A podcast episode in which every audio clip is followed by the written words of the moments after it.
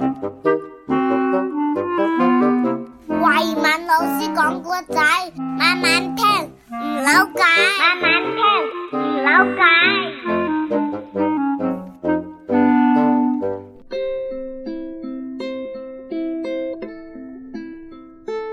慧敏老师少儿故事系列趣味成语小剧场。亚当，你在干什么呀？博士，我刚才把钥匙弄丢了。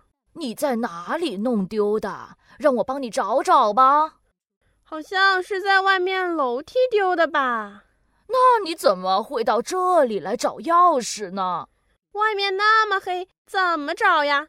这里比较亮嘛。哈哈哈哈哈！原来你是在刻舟求剑呢。嗯，博士，你笑什么呀？我是找钥匙，不是找剑呀。哎呀，我告诉你，刻舟求剑是一个出自《吕氏春秋》的成语，让我慢慢讲给你听吧。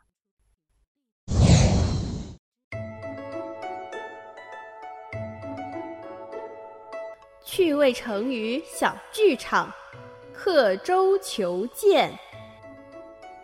在很久很久以前，有一位富贵人家的大少爷，带着书童准备渡河进城。这天的天气不太好，忽然刮起了一阵大风，江面上波涛四起。小船被海浪打得左右摇晃，站在船头的少爷也跟着摇晃。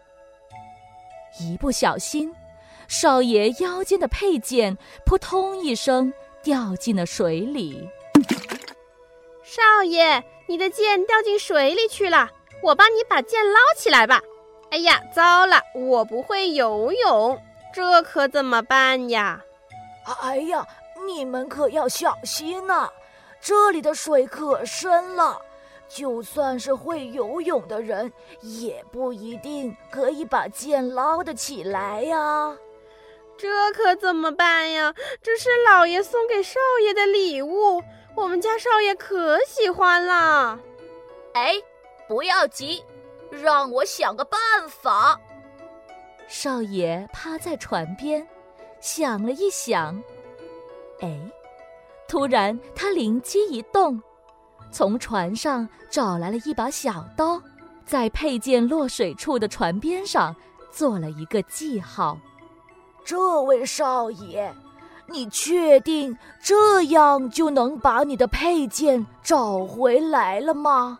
老夫我开船这么多年，还没有见过这等新奇事啊！对呀，少爷。这样行不通的吧？嘿，我这么做自然有我的道理。这个办法是聪明人才想得出来的。哎，跟你们怎么解释，你们也不会明白的。船夫，你就别管了，继续撑船吧。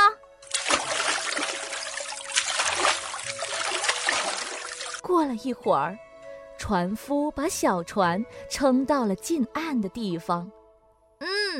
这里的水很浅，我就在这里找回我的佩剑吧。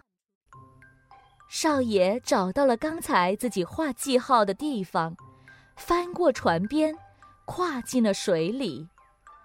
少爷在水里四处寻找，他在水里找了很久很久。只捞起了一个破渔网，一堆老铜钱，还有一些乱七八糟的碎布头，但就是找不到自己的配件。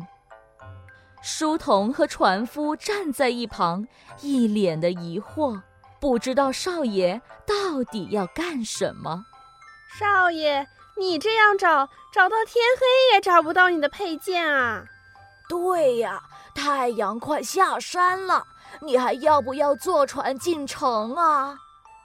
咦，真奇怪，我的佩剑明明就是在这个位置掉进水里的，当时我还做了记号，怎么就找不到了呢？哈哈哈哈！这位少爷，你是在开玩笑的吧？你的佩剑是在刚上船的时候掉进河里的，现在船已经到了岸边，你这才下水去找。你该不会以为你的佩剑是会游泳的吧？哈哈哈哈哈哈！所以后人就用“刻舟求剑”这句成语来形容那些像你这样对事情只是一知半解、不懂得变通的人了。哦，原来是这样啊！那我还是去楼梯找钥匙吧。再见了，博士。故事播讲：慧明老师、小艺姐姐。故事整理：王子璇、杨崇义。音效合成：孙文杰。